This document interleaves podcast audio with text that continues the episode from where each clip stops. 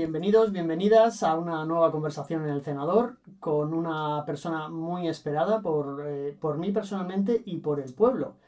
Porque desde que yo empecé eh, estas conversaciones y la gente se enteró que las estaba haciendo, yo decía, pues estoy hablando con gente del pueblo, sobre todo el mundo de la cultura. Ahora ya, como sabéis, en esta nueva temporada es gente de, de toda índole. Em, pero todo el mundo me decía, pues tienes que hablar con Paco de la biblioteca, pues tienes que hablar con Paco de la biblioteca. ¿Has llamado a Paco de la biblioteca? Pásate por, eh, por la biblioteca y pregúntale a Paco. Paco tiene que estar. Y entonces yo dije, bueno, Paco el de la biblioteca, yo no sabía nada del pueblo, dije, pues si todo el mundo dice que tiene que estar, voy a hablar con él. Me fui a hablar con él y me dijo, déjame que me lo piense. Ha pasado un poco de tiempo. Así. Y te lo has, te lo has pensado, estás aquí y, y yo estoy súper feliz porque yo en ese tiempo, desde que me lo dijeron hasta hoy, he tenido la, la, suerte de conocer un poco más a Paco personalmente y, por decirlo de alguna manera, profesionalmente. Y Paco de la biblioteca es el, el, eufemismo más grande que yo he oído en mi vida. O sea, es la, la punta de un iceberg y bajo la superficie está una persona increíble fundamental para este pueblo a muchísimos niveles, no solamente porque le da vida a ese lugar maravilloso de cultura que es la biblioteca de Bustar Viejo, sino por la labor que Paco hace desde, desde su conocimiento y es un enorme divulgador, defensor de la cultura, promotor de la cultura, con un conocimiento excelso de la Sierra Norte eh, a todos los niveles, es escritor, eh, y me podría estar aquí toda la mañana hablando, como me pasó con Salomé Limón en el primer episodio, que me tengo que callar porque si no, no tenemos, no tenemos conversación, pero el personaje no hace más que crecer y crecer eh, según vas conociéndole, asistiendo a sus charlas, yendo a la biblioteca, asistiendo a las exposiciones que organiza, etcétera, etcétera, etcétera.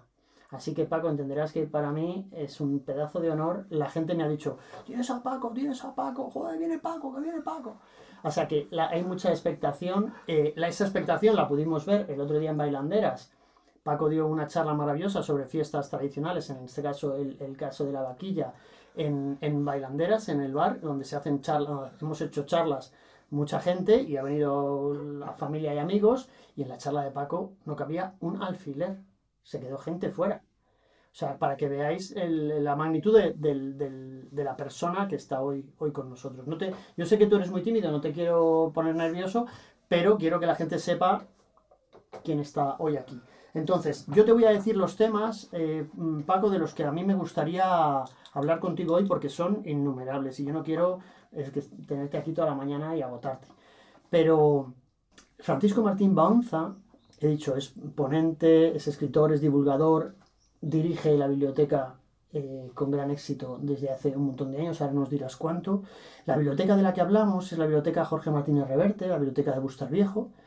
Eh, también quiero hablar de por qué se llama Jorge Martínez Reverte y cuál es la de la figura de Jorge Martínez Reverte, porque una cosa que ha pasado en estas charlas es que hemos hablado de Schlosser, hemos hablado de, de todos los artistas eh, increíbles que han pasado por aquí y el nombre de Jorge Martínez Reverte no se mencionaba. Hasta Fernando Montesinos, que fue la entrevista número, no sé, 15 o 20, nadie dijo Jorge Martínez Reverte en, una conversación en el senador. Entonces, uno de los motivos por los que yo quería que vinieras tú, yo sé que tú tuviste amistad y mucho, mucho respeto mutuo profesional, y me gustaría que me hablaras también de su figura. También me gustaría que me hablaras de tu faceta de escritor. Eh, Paco tiene, eh, yo he apuntado aquí cuatro libros eh, creo que son más, me, me, corrige si me equivoco también, Los cuentos del viejo Gustas, La vida tradicional en la Sierra de Madrid, que es un libro fundamental para cualquier antropólogo o persona que, le guste la, el mundo de las tradiciones y la cultura popular.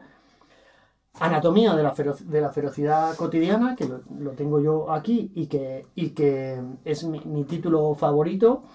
Y luego uno que, un, un, un, título que a mí me encanta, que es Dos yacimientos con grabados rupestres prehistóricos en Bustarviejo, que no sé si es un libro de ficción o es un libro de real. Eh, eh, a mí me gusta mucho eh, que me hablas de tu faceta de escritor y sobre todo esa forma en la que tú hablas con un amor increíble de lo rural, pero sin romantizarlo. No hay esa cosa romántica y, y, paternalista sobre, o sea, cuando se ha pasado hambre tú dices hambre, y cuando se ha pasado frío tú dices frío, y cuando hiciste la charla en la biblioteca sobre la muerte en Bustar Viejo se te ponía los pelos de punta no había, había un enorme amor, pero no hay un romanticismo. Eso también me gustaría que lo... Y luego también me gustaría que habláramos de la Asociación Cultural, el Bustar, que nació en el 76 o el 77. 77. 77, y donde yo no he conseguido información, por eso te quiero preguntar, yo creo que tú estás entre los miembros fundadores. No, No, pero casi. pero casi. Y que eres una persona muy activa en la asociación y la asociación creo que sigue viva. Estos son los temas que a mí me gustaría tratar. Ya ves que es mucho, entonces, ¿por dónde te parece que empecemos? La biblioteca cumple 40 años, a lo mejor es un buen sitio Podemos para empezar. empezar por ahí, sí. Muy bien. Eh, antes de nada, que se lo- la pregunta se la hago a todo el mundo y me gustaría preguntarle a ti también. Francisco Martín Baonza. ¿Cómo llega Francisco Martín Baonza a Bustar Viejo? ¿Nace en Bustar Viejo? ¿Llega una vez nacido? ¿Llega de adulto? Eh, pues eh, curiosamente yo nací en Madrid. Digo curiosamente porque en el año en que yo nací, en el 61, ningún niño de Bustarviejo nació en Madrid. Mi madre había tenido algún aborto ya y el médico local le aconsejó que se pusiera en manos de un médico de la capital.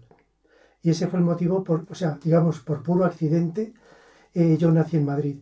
Pero claro, toda mi familia es de aquí, por las dos ramas, y desde luego yo me siento eh, muy vinculado a Bustar Viejo, como cualquiera que me conozca sabe. Sí, Sí, y de hecho, claro, eh, eh, ahora recuerdo que en la última charla que hiciste, la de bailandera sobre las fiestas populares, sacabas una foto donde decías, esta, había una niña pequeña eh, con, una, con otra Sí. mujer y decías, esta es mi madre. era una foto del año 23, 1923, y ahí aparecen eh, mi abuela materna con mi madre, que es una niña de unos tres años, y un hermanito que es el que sostiene la vaquilla de juguete. Sí, La vaquilla de juguete eh, no, no habla de una vaquilla de un animal, de un, de un toro, de una vaca joven. Eh, la vaquilla era una fiesta popular, hay una exposición ahora mismo en la biblioteca hasta, el- hasta dentro de poco. hasta el 4 de marzo. hasta el 4 de marzo. Espero tener este vídeo eh, editado y subido a- al canal antes de esa fecha para que no os la perdáis,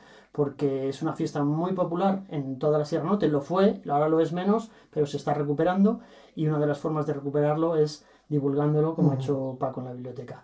Eh, ¿Cómo era ese Bustar Viejo que conoció el Francisco niño? no tiene nada que ver con el actual, absolutamente nada. Eh, era un pueblo de entrada mucho más pequeño, de hecho, Bustarviejo oscilaba en torno a 1.300 habitantes. En los años 70-80 la población descendió, yo creo que descendió hasta eh, los 1.000 habitantes o igual un poquito, un poquito menos. Y ¿Por, luego ya por temas migratorios, por enfermedades o? No, pues la población de los pueblos que se marchaba a la capital. Vale. Eh, en los años 60 se ha iniciado el cambio de España en general, económico, y eh, el éxodo rural, eh, que ya venía de atrás, en esos años se acelera. Y Bustarviejo pierde población. Yo recuerdo, por ejemplo, en mis años de universidad, de venir a Bustarviejo los fines de semana y no ver casi niños. Es decir, hubo ahí unos años en el que el bache era ya muy perceptible. Incluso comentarios de alguna gente de, ay, es que este pueblo va cada vez a menos, tal y cual. Bueno, eso duró poco porque enseguida comenzó eh, la llegada de nueva población que, que, ha tenido su máximo exponente ahora en la pandemia, ¿no? Mm. Pero que, que en los años desde 2000, yo creo que desde 2000 empieza a tener una curva ascendente muy rápida. Y eso ha cambiado a Bustar Viejo de raíz.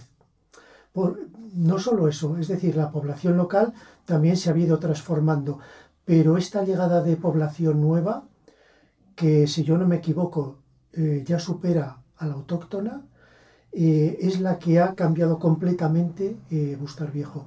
Cuando yo abro la biblioteca en el año 82, es eh, una biblioteca rural en un sentido estricto. Y ahora es una biblioteca que yo podría decir que es de una, de una zona eh, metropolitana. Totalmente. Es decir, las demandas que yo recibo en la biblioteca de los lectores eh, no creo que se distingan mucho de las que reciben en Alcobendas o Fuenlabrada. Aparte de que el espacio es muy moderno, no es una biblioteca de pueblo. Eso para empezar, ¿no? Eh, en el año 2000 hicimos el traslado con la ampliación. Pero lo que a mí me pide la gente en la biblioteca eh, es que ya no tiene nada que ver con, lo que había antes. ¿Se le ocurre alguna Es decir, la, biblioteca es un observatorio, yo, lo he dicho desde hace mucho tiempo, es un observatorio de, de Bustar Viejo perfecto. Es decir, se ven muchísimas cosas ahí. Y yo que además tengo la manía de repasar el pasado y de intentar buscar esos hilos que nos van uniendo al presente, ¿no? Eh, ves una evolución clarísima de la sociedad local. Sí. Incluso los chavales del pueblo actuales eh, tampoco tienen ya nada que ver. Sus hábitos culturales, por ejemplo, eh, son muy urbanos. ¿Por la llegada de Internet o...? Fundamentalmente. Pero porque además ellos se han incorporado a...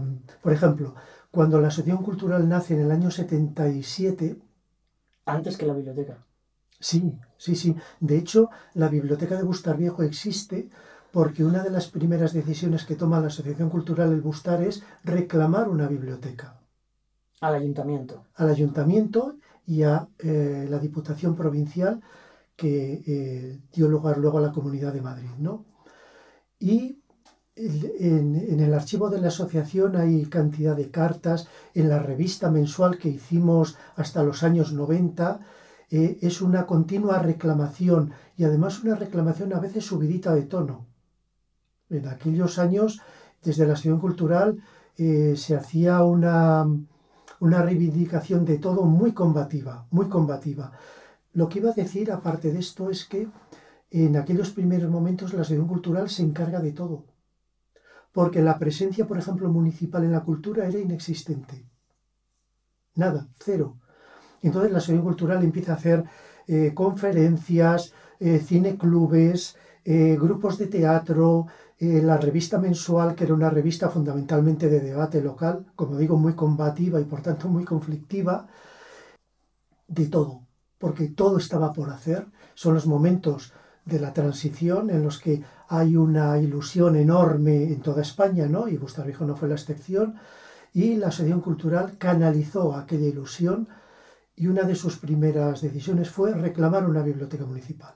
Bien, la Asociación Cultural ha ido dejando de hacer cosas en la medida en que, por ejemplo, el ayuntamiento y luego otras asociaciones han ido incorporándose a esa actividad cultural, han ido cogiendo parcelas algunas de ellas, en mi opinión, las dejamos quizás sin tener que hacerlo, pero en otras porque también pensábamos que tenía que ser eh, una iniciativa pública.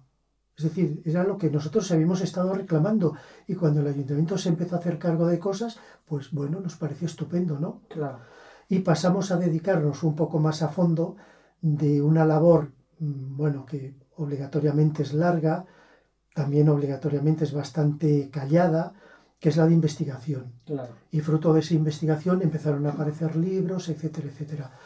Y entonces, claro, la asociación cultural y los que estamos en ella, tenemos esa, como ese reservorio de esos años de investigación eh, que ahora podemos ir eh, soltando.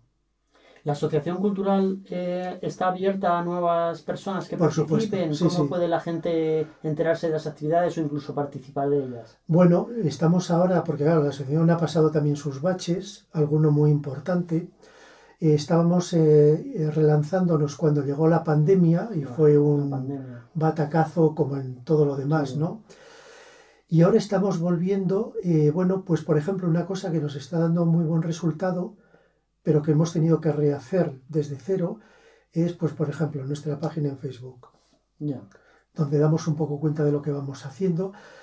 Nos hemos centrado en mantener eh, lo que era también en parte señas de identidad nuestras, como por ejemplo el homenaje a los ancianos que hacemos en las fiestas locales desde, desde el principio.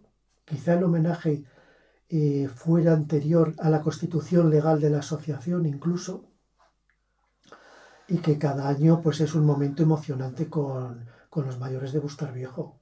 ¿Y eso cuándo se hace? Eh, en las fiestas de septiembre, en torno al 14, que es el día central, bueno, pues depende de la programación de actos municipal, ahí se encaja el homenaje. Este año, por ejemplo, como tenemos también un problema de locales en Bustar Viejo, lo hicimos en el interior de la iglesia con una proyección de, de caras de gente mayor. Y hubo mucha gente mayor entre los espectadores que se emocionó, claro, Claro. evidentemente. Muy al estilo de Agnes Bardá, ¿no? Muy... Exacto, sí. Qué bonito.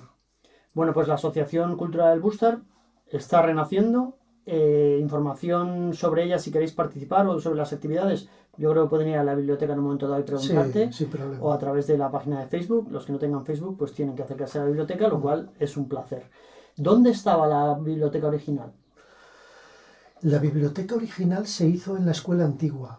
En lo que llaman las antiguas Es decir, escuelas. sí, justo antes se había trasladado el colegio a, la- a su actual sede, el Prado Redondo, y ese edificio quedó, quedó vacío y durante unos años además estuvo vacío. Bueno, durante un tiempo además se montó una pequeña discoteca para los jóvenes, el deterioro avanzaba y ahí llega el momento en el que la asociación reclama una biblioteca. Y entonces, eh, bueno, se barajaron varias posibilidades en cuanto a local y se decidió ocupar una de las aulas de la planta superior para biblioteca. Y ahí estuvimos un montón de años hasta que se hizo la rehabilitación del edificio, que ya lo dejó utilizable en todas las aulas, eh, una rehabilitación además muy necesaria. Es un edificio de los pocos notables que tiene Bustar Viejo, de 1930. Y Un edificio de la República, de la Segunda República, si no me no, equivoco. ¿no? no, es anterior. ¿Ah, sí? Sí, En la placa que pone allí ya se habla de la Segunda República, por el uso que se le dio, quizá. Ah, no pues lo- mira, no lo recuerdo. Eso, Pues, eso eh, no lo recuerdo. A lo mejor me estoy equivocando yo. Yo no te voy a, a- no me atrevo a, a No, desmentir a Paco este- Válgame Dios. Este es un edificio que se hace en aquel... A ver, en la historia de la educación hay dos momentos de boom de construcciones escolares que han revolucionado bastante el sistema, ¿no? Uno es en, en- ya en- en la era democrática, eh, a partir de la transición. Pero el anterior, curiosamente, fue en la dictadura de Primo de Rivera. Ajá. eh, emprendieron un programa de construcciones escolares que llenó el, el mapa de España de, de edificios, ¿no? Que además eh, todos parecen cortados por el mismo patrón, porque jugaban con, bueno, unos parámetros arquitectónicos, etc. Y de esa fecha data el de Bustar Viejo. Ajá. Sí. Pues entonces estaba yo Sí. equivocado. Gracias por la aclaración. De hecho, el primer curso, no sé yo si sería en el 30 o el 31. Por ahí debió de, de ser. Bueno, eh, entonces ocupamos ya, en ese momento de la rehabilitación, se amplía a toda la planta de arriba. ¿Y los libros eran donados o se compraron o cómo? Se hizo ya en un convenio con la Diputación Provincial que aportaba el lote fundacional, 2.500 volúmenes. Bueno, bien. Sí, sí, muy bien elegidos además, eh, con toda la parte técnica ya dependiente de- del Servicio de Bibliotecas de la Diputación Provincial. Y luego, claro, todo esto cuando llega, se constituye la comunidad autónoma, mm, los servicios de bibliotecas tienen también una- un desarrollo exponencial, ¿no? Y eh, unos años después, esa biblioteca ya se nos ha quedado pequeña y se logra incluir la construcción de la actual en el famoso plan Prisma, que viene con fondos, eh, yo creo que europeos a través de la comunidad autónoma, y se hace la biblioteca actual que duplica esa otra duplicación anterior. Es decir, que eh, desde el año 82, en estos 40 años, vamos duplicando espacios y ahora, si tuviéramos más, nos vendría muy bien. Bueno, sí, ya se, buscará más espacio.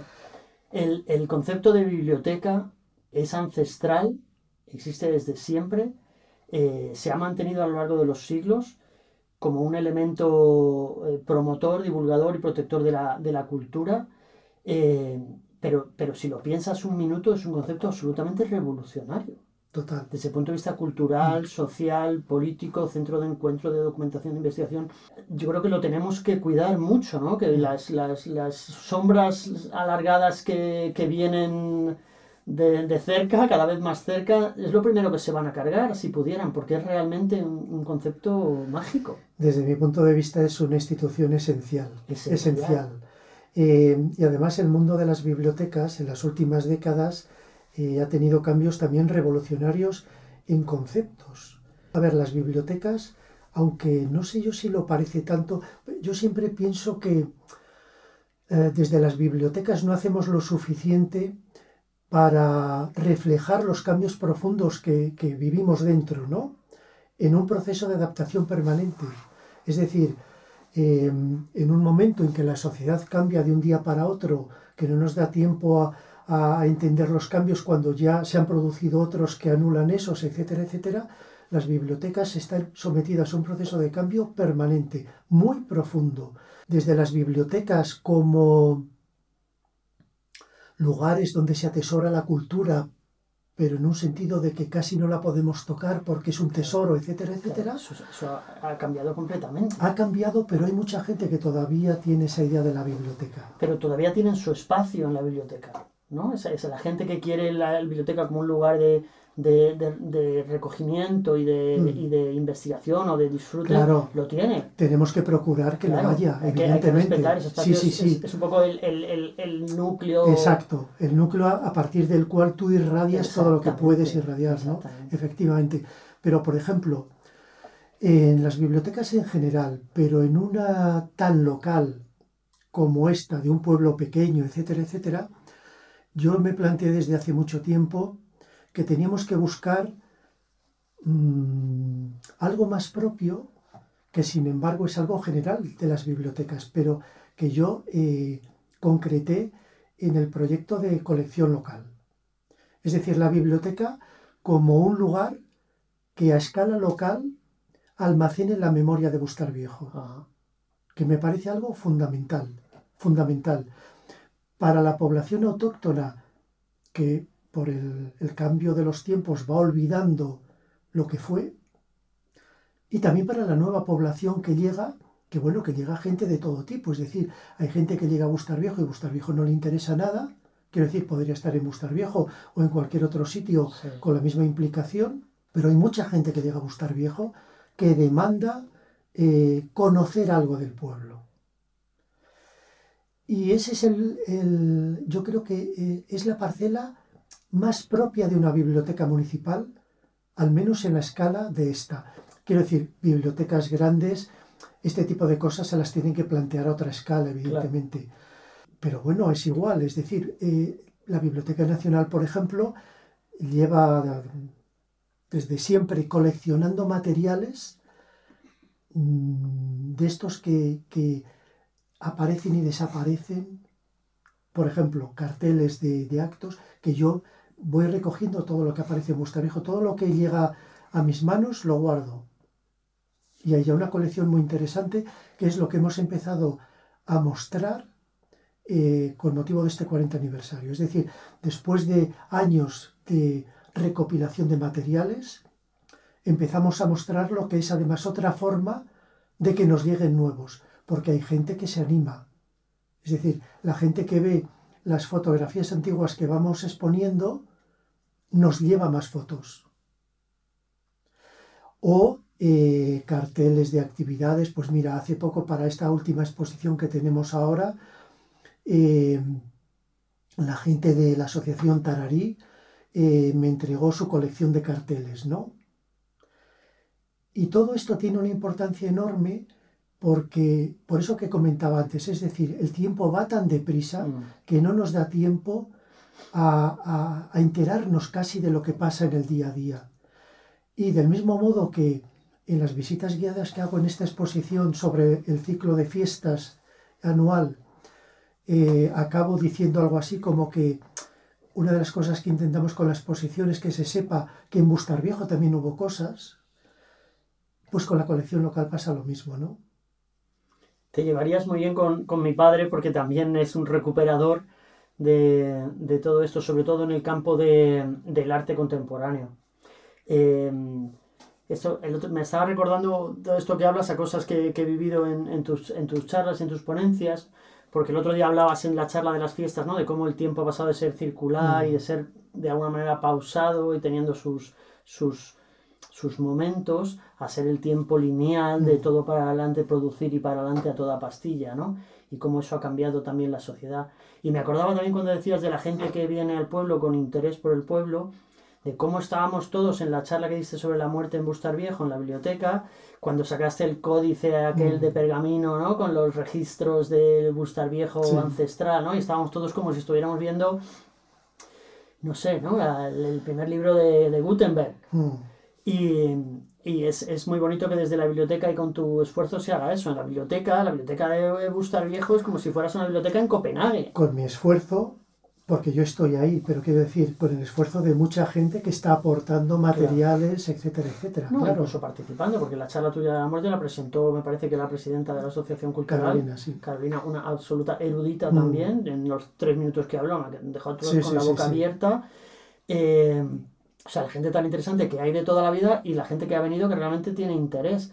Yo decía que la biblioteca de Bustar Viejo es como una biblioteca de Copenhague, tiene eh, cuenta cuentos, de charlas y ponencias, presentaciones de libros, aparte de la actividad diaria de la biblioteca, pero la biblioteca se divide en una zona eso de más recogimiento donde la gente estudia en silencio, se un respeto absoluto al espacio y a de cada persona. Luego tiene una zona de estar súper agradable, con todos los libros de Reverte además en una mesa, o los libros de Gloria Fuertes, cuando habéis hecho la, la exposición de Gloria Fuertes, sala de exposiciones, tiene una zona dedicada a la infancia, donde eh, a, a la infancia se respeta mucho sus peculiaridades, pero también se le enseña a respetar eh, las, las necesidades de los demás, pero mesitas bajas, sillones graciosos, los niños están felices allí y más cosas que yo no he conocido que probablemente se me olvidan, ¿no? Aparte de recoger, está el fondo de Adolfo Schlosser, está allí también.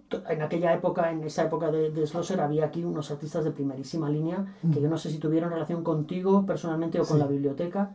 y con la Asociación Cultural. Ellos estuvieron en ese núcleo inicial, eh, Gerardo Aparicio, eh, su mujer, Nati, eh, Mitsuo Miura, María Lara, que luego acabaron yéndose a Madrid, pero que estuvieron aquí muchos años y muy, eh, muy protagonistas de la actividad cultural de aquella época, eh, a través de la Asociación Cultural y fuera de ella. Por ejemplo, eh, yo hace poco veía una foto muy bonita en la que un grupo de familias con sus propias manos están eh, poniendo en pie el primer preescolar de Bustar Viejo.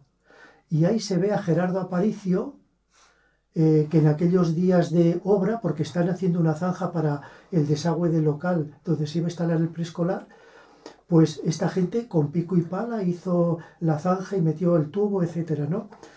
Eh, quiero decir que fue gente que ellos mismos, por su condición de artistas, etcétera, etcétera, eran un motor importante, eh, pero es que además estuvieron a pie de obra desde el primer día, ¿no? Y aquello para Bustar Viejo fue importantísimo, importantísimo. ¿Cuándo y por qué cede Schlosser eh, todo su, su archivo a la, a la biblioteca? Pues desgraciadamente no lo pudo hacer él. Él había muerto ya y eh, fue curioso porque eh, en esto que tiene que ver con la colección local, donde reunimos todos los documentos sobre Bustar Viejo bajo cualquier punto de vista y en cualquier formato, yo pensé, sería estupendo eh, tener una, una sección dedicada a Adolfo Schlosser, que además había sido medalla de Bellas Artes, en fin, que era en el mundo del arte una persona Fundamental. fundamental. eh, que el Reina Sofía le había hecho una exposición antológica eh, maravillosa, en fin.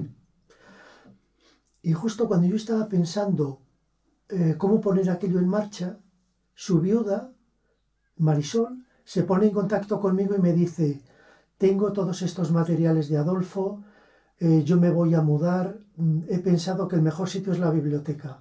Con razón. Y entonces fue perfecto. Es decir, en la biblioteca tenemos eh, todos los catálogos eh, de las exposiciones en las que él participó, todo lo que le publicó el Reina Sofía, que incluye alguna cosita de, de texto, en prosa y en verso.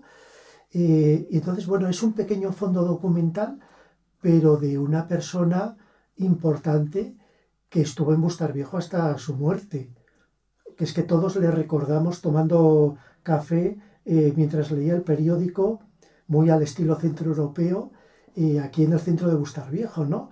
Luego, el fondo de, que estamos creando de Martina Reverte, hay así.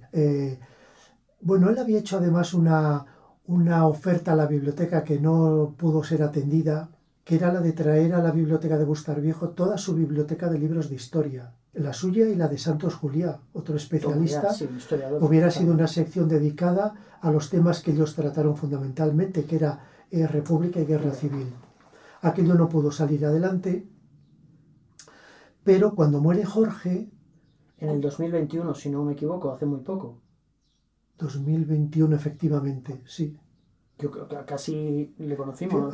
ahora dudo si fue en 20 o 21, pero bueno, sí.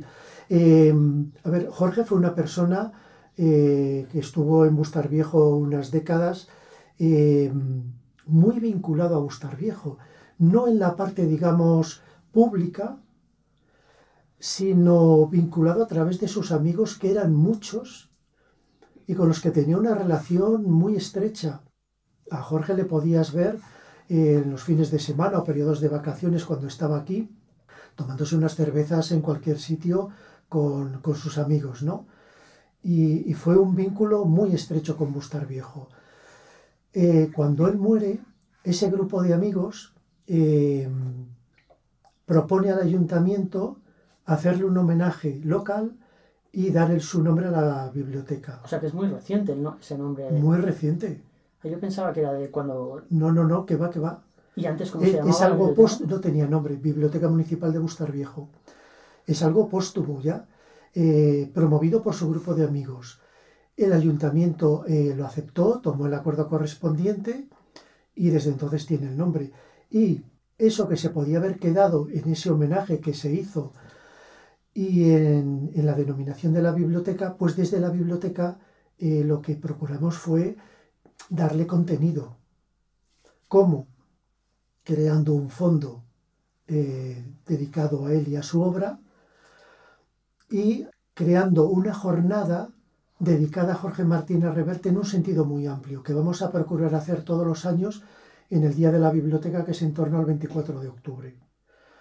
Entonces, el año pasado, por ejemplo, que ha sido la primera ocasión, pues vinieron Mercedes Cabrera, eh, su compañero de tertulio, ahora no recuerdo, Miguel, siento no recordar su nombre, otro profesor, que entre los dos recordaron eh, diferentes facetas de Jorge, como novelista, como historiador y como periodista, que son, digamos, sus tres facetas principales.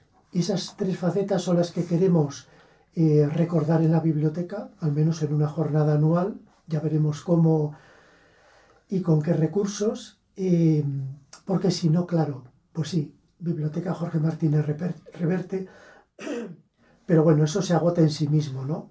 Hombre, no, no hay que denostarlo tampoco, ¿no? El homenaje está ahí en palabras, claro. letras de oro, Es decir, su nombre va a quedar ahí visible todos los días, digamos así, como en otro, en otro pequeño gesto que puede pasar más inadvertido, y es que en todos los libros de la biblioteca el sello lleva esa denominación. Ah, claro. Es decir, Biblioteca Municipal Jorge Martínez Reverte Bustar Viejo. Y eso va estampado en todos los libros eh, que a mí me parece más importante de lo que quizá a primera vista parezca. Yo creo que allí donde esté es una de las cosas que más feliz le, pueden haber hecho. Si, si en vida lo hubiera sabido, eh, habría estado exultante, yo creo, para un escritor, ¿no? Yo creo que sí, aunque yo tampoco le conocí tanto para ver si eso le hubiera gustado o no. Yo me imagino que sí, ¿no? Por esa vinculación que, logró mantener con el pueblo, además, em, ¿cómo decirlo? Sin esfuerzo y sin artificio, diría mm. yo.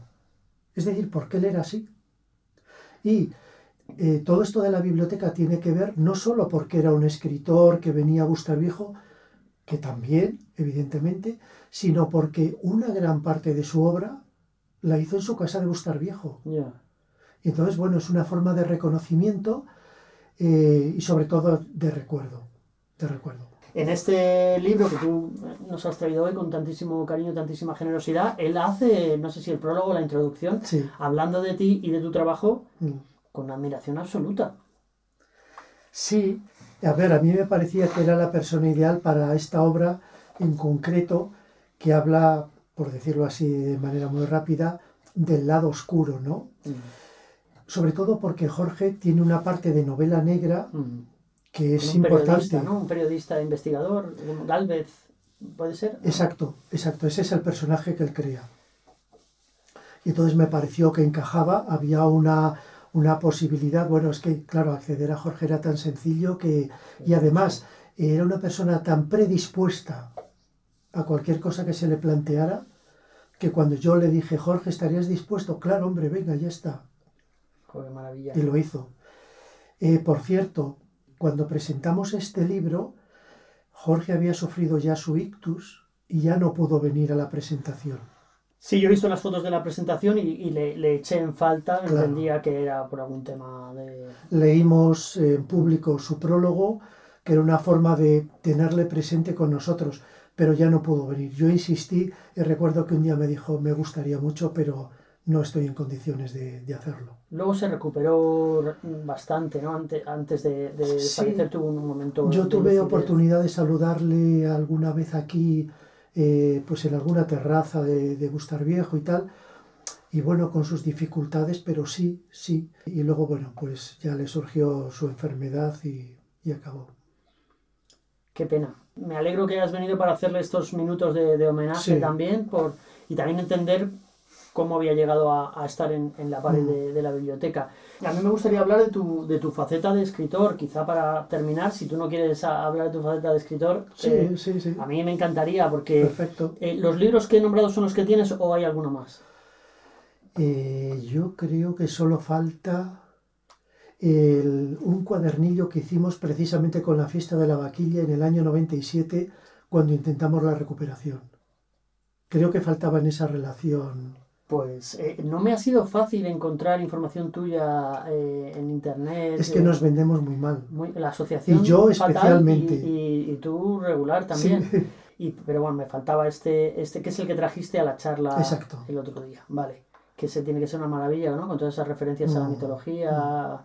Qué maravilla. ¿Cuándo empiezas a escribir? ¿Por qué? ¿Es una forma de, divulgar eh, eh, cultura y conocimiento? ¿O es una forma de, diversión tuya y de provocar diversión en los lectores? ¿Cuál es el, cómo, nace el Paco escritor? A ver, yo entro en la Asociación Cultural hacia el año 80.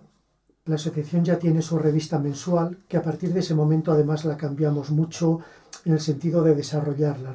Tenía una parte de, eh, curiosamente se llamaba Noticias del Municipio, que era la parte de actualidad local, muy conflictiva siempre, ¿En qué Y- sentido conflictiva? ¿La, ¿Ha tenido roces con ayuntamiento? o Con, tremendos, sí, tremendos. con ayuntamiento de los años, en los años 70, 80, 90. Todo, en todas su- 80 y 90, sí, sí, sí. ¿Qué ayuntamiento era? ¿O daba igual? El- el- con todos los colores. Bueno, es que solo había un color en aquella época, pero eh, aparte del color era que la asociación cultural tenía una línea, como dije antes, muy combativa y eso producía muchos conflictos en un pueblo todavía eh, muy tradicional.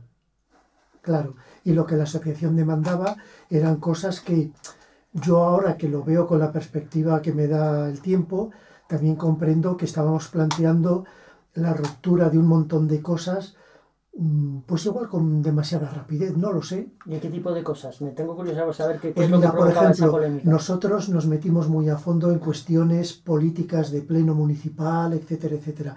Las propias crónicas que hacíamos en la revista eh, ya levantaban ampollas. Pero en, en temas culturales, de que hubiera... No, en general, en general. Ah, o sea, que no era una Eh, revista la- cultural la- solamente. No, la asociación cultural eh, era muy activa en temas culturales, por supuesto, pero también en temas ecológicos o en temas de participación pública, todo esto. Y en aquellos años además había un tema que todavía era muy candente, que era el de la urbanización del valle. Ajá, El valle que hay entre Bustarviejo y Miraflores, había un proyecto. había un proyecto de urbanización desde los últimos años del franquismo, que en aquella época en la que el valle seguía siendo una de las reservas económicas de Bustar Viejo, eh, produjo un conflicto local gravísimo. Familias que dejaron de hablarse, algunos actos de violencia, etcétera, etcétera. Y cuando ese movimiento, voy a llamarlo movimiento rural, ¿no? de la gente que vivía todavía del valle, eh, empieza a apagarse, llegamos nosotros eh, oponiéndonos radicalmente a su urbanización. Y ahí surge un conflicto con bueno, intereses económicos muy directos, eh, defendidos políticamente en el ayuntamiento. ¿no? Ese es uno de los detonantes. Y otro es el de intentar que la democracia que nacía en aquel momento llegara al ayuntamiento con todas sus consecuencias, ¿no? Y era complicado, era complicado. Y entonces, bueno, ahí hubo roces, conflictos continuos y algunas cosas más serias también. Y eso era una parte de la revista. Mm, nosotros teníamos claro que la revista se compraba fundamentalmente por esa sección, a ver qué decíamos. Pero luego nosotros añadíamos otra sección estrictamente cultural, donde íbamos eh, dando cuenta de nuestras investigaciones. Es decir, nos ponemos a investigar la historia local, de la que no se sabía nada, y yo, por ejemplo, me meto a fondo en el archivo municipal. Y ahí acabas viendo que hay tanta información. Empezamos escribiendo artículos cortitos en la revista sobre oficios, tradiciones. Recuerdo que había una sección que llevaba un buen amigo, José Martín López, que titulaba Artesanía Local, que cada mes pues sacaba un objeto y explicaba para qué servía, cómo se hacía, etcétera, etcétera. ¿no? Y toda esa sección eh, cultural de investigación y al mismo tiempo, claro, recorriendo el término municipal eh, de cabo a rabo, fotografiando, haciendo planos, tomando notas de un mundo que ante nuestros ojos desaparecía físicamente. Desaparecían las personas y desaparecían los restos materiales, y con ellos toda la memoria de un mundo que había sido la razón de ser de este pueblo hasta ese momento. Mm. Y e, esos artículos de la revista, claro, llega un momento en que nosotros mismos nos planteamos la idea de eh, reunirlos en un libro. Y al hacer eso, eh, a mí se me ocurre, bueno, vamos, no solamente nos vamos a limitar a reunirlos, sino que vamos a investigar a fondo ya cada uno de esos temas y vamos a decir todo lo que podamos decir sobre cada uno de ellos, ¿no? Ese da lugar, eso da lugar a ese primer libro de la vida tradicional en la Sierra de Madrid a través de cinco oficios de Bustar Viejo, en los que tenemos una parte de memoria oral de los últimos que se dedicaron a ese oficio, que cuando aparece el libro ya han muerto prácticamente todos, eh, hay una parte muy importante de trabajo de archivo que explica, bueno, mm, esa trayectoria ya de unos cuantos siglos que te puede permitir ver lo que era ese oficio de verdad y su contexto. Por ejemplo, en el caso de los carros de bueyes, eh, descubrimos que eh, la cañada real segoviana que pasa por Bustar Viejo ha jugado un papel esencial en la renovación de esa carretería, con familias que vienen desde la provincia de Soria a instalarse aquí, Bustar Viejo y otros pueblos de la zona, Colmenar Viejo, Cabanillas, etc., y que traen con ellos un modelo de carro superior al que se utilizaba aquí hasta esa fecha. Por ejemplo, que desde ese punto de vista etnológico, a mí me parece que es un dato importante, ¿no? A mí, me, a mí me encanta, Paco, no te quiero interrumpir, pero quiero, quiero reiterar eh, que me encanta la, pasión y el conocimiento con el que hablas de todo esto, pero lo que te decía, que con un elemento de mucho respeto, mucho amor, mucha admiración por, por, esa gente y esos oficios y esa forma de vida, pero no, no hay una nostalgia caramelizada, ni un, ni un romanticismo en romantizar a nuestros mayores. Nunca. Eh, eh, o sea, que realmente lo haces... yo soy de Bustar Viejo yo sé de dónde vengo. Mi familia estuvo como la mayoría de Bustar Viejo intentando salir adelante en el día a día.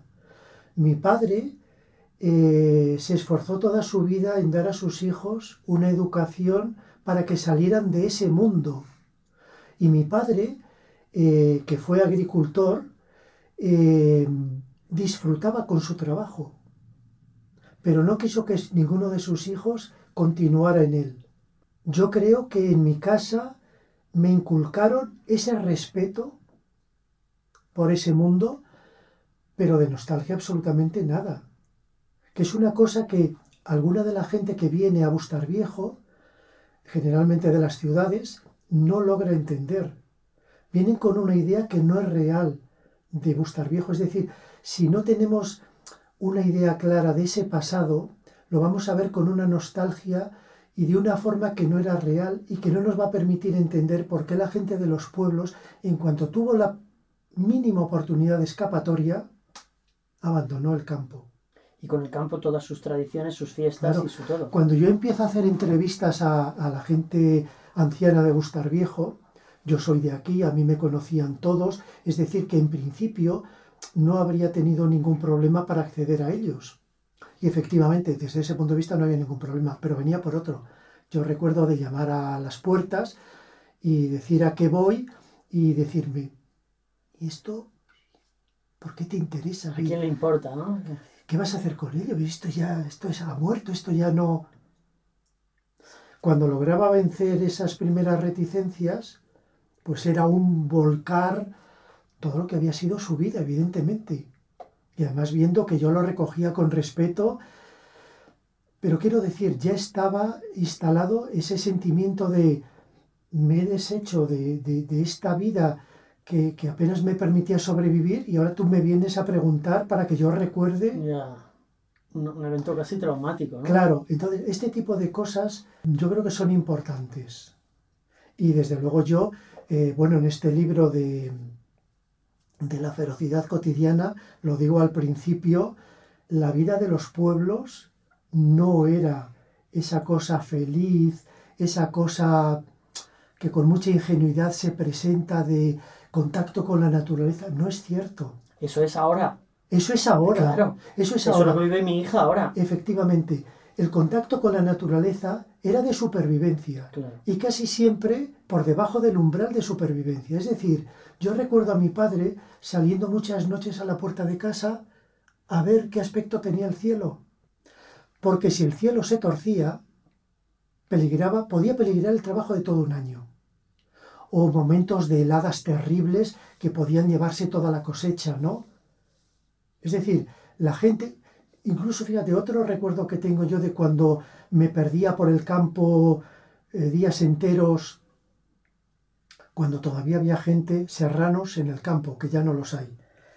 Y eh, me encontraba con algún pastor, hola, ¿a dónde vas? Y yo le decía, pues a dar una vuelta. ¿Cómo a dar una vuelta? Es decir, ellos no entendían que al campo se fuera a dar una vuelta. Claro. Al campo se iba a trabajar. Eh, no si no quería estar en tu casa tranquilo, ¿no? Efectivamente. Calentito. Efectivamente, lo otro era impensable, ¿no? Este es el tipo de cosas que yo creo que no se comprenden bien. Claro, se ven desde eso, desde una mirada ahora mm, mm, paternalista y, y- y- y romántica y, que, y nostálgica, que siempre es un Mm. Y desastre. mucho paternalismo también. Muchísimo ¿eh? paternalismo. Sí, es verdad. Yo me acuerdo, una que te la cuento muy rápido, cuando yo entrevisté a- al comandante Grande, eh, un maqui eh, famoso, un maqui muy famoso, protagonista del cortometraje que hemos rodado aquí, que, que veremos dentro de poco, y, y él nos contaba su vida, claro, la vida de un maqui había sido una vida muy dura y, la y en el monte, ¿no? En la montaña, ¿no? Y entonces cuando terminamos de hacer la entrevista, el sonidista, que era un chico joven, así muy enrollado, muy modernito, dijo, eh, claro, es que vosotros, ustedes han, han, han sufrido mucho y los jóvenes no hemos sufrido y los jóvenes tenemos que sufrir para aprender lo que es la vida y tal. Y entonces el- el- aquel hombre mayor le miraba con una cara como diciendo, pero ¿qué dices, chalao? Y cuando le dejó, les dejó terminar de hablar y cuando terminó le dijo, mira, chaval, llevamos una hora y media de entrevista y no has entendido nada. Yo las he pasado canutas, pasado frío, Para, para, que, tú, claro, te puedas ir de botellón y te puedas ir a la biblioteca, a entrar en Exacto. internet y, y a- Entonces, eh, yo ahí, escuchándoles, he entendido que, que hay que disfrutar y que lo que romantizamos no es lo que tenían, es lo que tenemos nosotros y Sí. lo proyectamos, ¿no? Yo considero que pertenezco a una generación bisagra, ¿no? Yo he visto el final de ese mundo eh, directamente, además en mi familia, y veo el mundo del presente. A mí me ha costado bastante entender el mundo del que vengo, porque ya no estaba completamente dentro de él. Y hacer las paces con ese mundo de alguna manera. ¿o No, yo en eso no he tenido nunca No. un conflicto, jamás, nunca. Pero sí comprenderlo. Entre otras cosas porque también eh, al principio pensé que lo entendía. ¿Y qué te hizo ver que no lo entendías? Estas conversaciones, este indagar y, y ver el trasfondo de lo que me están contando además. Porque cuando alguien te cuenta su vida, está las palabras que te está diciendo, pero está todo lo demás que hay que buscar. Es que no queda más remedio, ¿no? Te voy a poner un ejemplo de hace dos días. Estuve viendo Asbestas. Claro, la idea que yo tengo de esa película no tiene absolutamente nada que ver con la que leí en la hojita que nos daban en la puerta del cine, que eh, era un comentario que habían tomado de una publicación de cine. Bueno, pues desde mi punto de vista no han entendido absolutamente nada de la película. Es decir, reducen esa película a un enfrentamiento entre civilización y barbarie. Ya sabemos dónde está la civilización y dónde está la barbarie. ¿Dónde nos han dicho que está? La barbarie siempre en los pueblos. Una de las cosas que eh, trato en ese libro eh, es esta, ¿no? Eh, los prejuicios contra la gente de los pueblos, que forma parte de un modelo de sociedad. Esto no es casual, no es algo que caiga como la lluvia del cielo, ¿no? Es algo que es una creación cultural muy interesada y a los pueblos les ha tocado esta, bueno, esta, esta parte oscura, negra, eh, como si en las ciudades no hubiera violencia. Mm. Es decir, si cualquiera que coja, iba a decir que coja estadísticas, pero si llegara tanto, que lea periódicos, eh, los problemas de seguridad están en las ciudades, no en los campos. Eh, en los pueblos puede haber, claro, un asesinato, puede haber cualquier barbaridad, ¿no? Pero estadísticamente y hoy día más todavía, eh, es despreciable, o sea, no, es insignificante. La violencia de verdad está en las ciudades. Y luego está la otra violencia ya sistémica, etcétera, etcétera, que los pueblos han padecido de una manera brutal. Es decir, yo me he encontrado un sentimiento de inferioridad tan profundo, tan arraigado, tan que es uno de los factores que les ha hecho olvidar todo lo que fue su cultura, sus tradiciones, porque era cosa de paletos. Mm. Por ejemplo. Lo que llaman la indefensión aprendida, ¿no? Claro. Pero es que llega un punto en que se transmite de generación en generación. Sí, claro. Es el, trauma generacional. Como lo contrario, ¿no? Em, por ejemplo, en los pueblos, en el caso concreto de Gustar Viejo, eh, la noche de ánimas se pierde como otras muchas cosas, porque son costumbres de gente de pueblo, iletrada, inculta, inculta, etcétera, etcétera. Y unos años después llega en tromba Halloween. Eh, mis abuelos ya sacaban en Bustar Viejo calabazas iluminadas. Y mientras el sacristán tocaba difuntos en el campanario de la iglesia, ellos, niños, iban de puerta en puerta recolectando lo que les daban para celebrar la fiesta. Qué maravilla. Pero eso se pierde porque es cosa de paletos, cosa de gente inculta. Mm. La fiesta de la vaquilla, que es una de mis cosas preferidas porque y por toda la carga cultural, simbólica que tiene, una de las cosas que, que a mí me maravilla es que esta gente inculta de los pueblos ha mantenido un rito que se pierde en la noche de los tiempos, hasta ayer o hasta hoy en algunos sitios, por fortuna todavía, ¿no?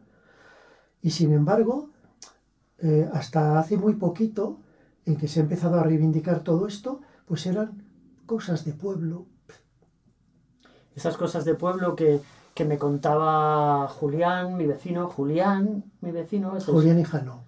Fue el último niño que nació en el pueblo. O sea, eh, conoció Bustar Viejo, más joven que yo, debe tener cuarenta y pico, ¿no? Eh, pero vamos, es el último niño que nació en el pueblo, que tú decías que se nacía aquí, pues él es el último que nació. Yo creo que fue el primero en nacer fuera. ¿Ah, sí? Sí. Pues él, él nació en, el pueblo porque había una nevada, mm. no pudieron salir y nació aquí. Y me contaban esto que dices de los del pueblo y la ciudad, que, que aquí el conflicto era no con los de la ciudad en sí, sino con los del camping, los llama él. ¿Te acordarás? Los que venían de vacaciones al camping y los que estaban en el pueblo. Y los del camping venían de Madrid y venían a los bares y les llamaban los paletos y no sé qué, y salían escaldados eh, siempre, había, eh, los, del, los del camping salían escaldados siempre por, por pasarse de, de listos, ¿no? Entonces que eso se, se ha ido reflejando, ahora se ha dado la vuelta a la tortilla por lo que decías, ¿no? Porque muchos de los que hemos venido somos de la ciudad y venimos con una admiración casi excesiva a... Sí, claro, eh, se pueden dar los dos, sí, sí, efectivamente. ¿Me ibas a decir algo del camping que te había... No, te iba a decir que este conflicto eh, entre los autóctonos y los que vienen eh, viene de lejos. ¿eh? Mm, Él ha conocido esa parte personalmente, sí, pero viene de atrás. sí. Sí, Aquí me decía, mira, nosotros no nos importaba perder al fútbol con los de Valdemanco o los de Cabanillas, pero con los del camping, a esos, contra eso no se podía perder. sí, sí, sí, sí. Qué curioso. Esa ya es una época, digamos, más reciente. Sí, sí, me, ha, me ha llamado la atención, me ha hecho gracia, justo me lo contaba él el otro día y creo que era una anécdota graciosa para, para los que, los que no, no somos del pueblo. No sé si me quedó algo de, Yo no, de no- esta parte de de- libros. de- a mí me- sí me gustaría que me dijeras, ¿disfrutas tu faceta de escritor? ¿La vamos a disfrutar no- nosotros más tiempo? ¿O es, es una, es una anécdota, por una forma de recuperar toda esa información? ¿O qui- quién, qui- quién es el Francisco escritor? Para mí escribir es esencial, es absolutamente esencial. Es decir, escribiendo lo que voy publicando, eh, no solo descubro cosas de mi pueblo, que es a lo que me dedico, sino que me descubro a mí mismo, claro. Claro. O sea que no Para mí la escritura es un ejercicio esencial. pero no Esencial. como divulgador, sino como ser humano. Claro, claro, claro. Procuro eh, divulgar los temas que yo voy eh, comprendiendo, sabiendo, pero hay una parte personal mía, por ejemplo, en este de, la anatomía de la ferocidad cotidiana, que es una de las cosas con las que más satisfecho he quedado personalmente, eh, pues es- era un poco también resolver esa cuestión que a mí como bustareño me afecta, es decir, esta, esta falsa dicotomía entre civilización y barbarie, por ejemplo, ¿no? Eh, yo escribo lo que escribo, pero detrás hay una reflexión personal que en mi caso ha sido profunda. Y esa es la parte esencial. Y, es la, y luego a mí es que me gusta mucho en la lengua. Mm, disfruto mucho escribiendo. Mucho, mucho. Entonces hay una serie de, de intereses que se van sumando. El interés por eh, investigar, comprender, el interés por divulgar, compartir, el interés personal mío hacia mí mismo y, luego el placer que me produce. Entonces mm, se da todo. Fijaos a quién tenemos al cargo de la biblioteca Jorge Martínez Reverte de Gustar Viejo. O sea, no podríamos tener a nadie mejor. Bueno, Yo creo que lo, lo- yo ya lo había intuido y creo que todos los que nos estáis viendo y las que nos estáis viendo y escuchando, veis que es un auténtico privilegio. Eh, los libros de, de Paco, de Francisco Martín Baonza, los encontráis en la biblioteca, por supuesto, y en la mm, papelería de Bustar Viejo. En la papelería de Bustar Viejo están a la venta. Eh, así que si tenéis eh, interés o curiosidad, de estas dos maneras los podéis, los podéis encontrar. Mm, Yo no, no te quiero robar más tiempo. Yo tampoco quiero. Bueno, una, una cosa muy importante para que te quería preguntar. ¿Existen realmente unas grutas con pinturas rupestres en Bustar Viejo? que yo sepa, ¿no? Esto, eh, este, este libro tuyo que es eh, Dos yacimientos con grabados Mm. rupestres prehistóricos en Bustar Viejo es, fic- es ficción. No, no, no, no, es real. Eh, grabados rupestres. Ah, vale. ¿Qué diferencia hay? Eh, a ver, de entrada en Bustar Viejo es muy difícil que haya cuevas por la composición geológica. ¿De acuerdo? Hay cubachos, eh, quiero decir, rocas que han caído unas sobre otras y han formado una cavidad, algunas o casi todas de ellas eh, utilizadas por pastores como refugios, etc. Eh, por ejemplo, en la Pedriza, en uno de estos refugios, sí encontraron pinturas rupestres. ¿Y están conservadas? Están conservadas y protegidas. ¿Y se pueden visitar? Y sí, mm, bueno, hay una, una reja que protege, pero yo creo que se ven. Yo no he estado, ¿eh? he visto fotos muy interesantes porque es eh, pintura esquemática muy interesante. Puede que en Bustar Viejo haya algo. En Buitrago encontraron también restos en alguna roca que eran puntos de color, si no recuerdo mal. O sea que en esta zona hubo, hubo eh, cosas. La cuestión es si se han conservado y si las podemos encontrar. En ese folleto eh, damos cuenta de dos puntos. Una parte la escribe un arqueólogo que es Álvaro Falquina, porque ellos trabajando en los barracones eh, de los presos que hicieron del destacamento penal, encontraron eh, muy cerca una peña con eh, cazoletas y canales grabados que son típicos de un momento de la prehistoria, ¿no? Y un tiempo después, a partir de un documento del siglo XVIII, localizamos unos grabados en otra peña que está ahora justamente en el límite entre Bustarviejo y Navalafuente, que es la Peña de la Sartén, y entonces decidimos publicar eso con esas dos partes, ¿no? Dando cuenta de esos yacimientos. Eh, en, aquella, en aquel momento que hicimos un acto en la biblioteca, en una vitrina pusimos algunos objetos que empezábamos a encontrar, se han encontrado más de la prehistoria, y es una línea que, que bueno, es prometedora cuando le diga a mi hija que aquí ha habido vida prehistórica, va a empezar a buscar dinosaurios por toda en cada roca va a haber una huella. Claro, aquí fósiles eh, no podemos encontrar por, por, la composición del terreno. Si fuera zona de calizas, como el famoso yacimiento de Neandertales aquí en Pinilla, eh, pero aquí no hay.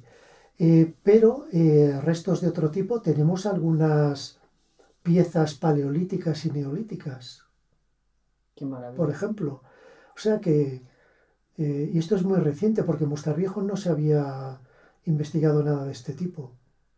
Yo, a mí no me gusta acabar yo estas conversaciones, siempre digo lo mismo, me gusta que la persona que viene eh, tenga un espacio sin, sin, mi injerencia para hacer un llamamiento, un comentario, una petición, lo que tú quieras, lo que algo, quieres invitar a la gente, ¿hay algún evento, algún acto en, la, por el 40 aniversario que creas que la gente tiene que saber y que no pueden faltar? No hay un acto, digamos, principal, sino una sucesión de actos, ¿no? Eh, bueno, exposiciones en las que procuramos sacar cosas ya de la colección local o, eh, por ejemplo, va a terminar con una exposición eh, sobre la obra fotográfica de Bernat Armanguet, que es corresponsal de guerra, aunque su exposición creo que no va a tratar de ese tema, bueno, pues intentando no, no entrar tampoco en, un asunto que es delicado y, duro, ¿no? Y luego, pues nada, un acto, una cosa importante de la biblioteca eh, es lo que se va a poner en marcha ahora, que es un plan de animación a la lectura eh, organizado por la Fundación Germán Sánchez Ruy Pérez. La biblioteca de Bustar Viejo ha sido seleccionada con otras 16 de la Comunidad de Madrid para participar en un proyecto que mm, es muy prometedor porque es de esas cosas que los bibliotecarios vemos generalmente en la literatura profesional casi siempre referido a otros países más desarrollados, ¿no?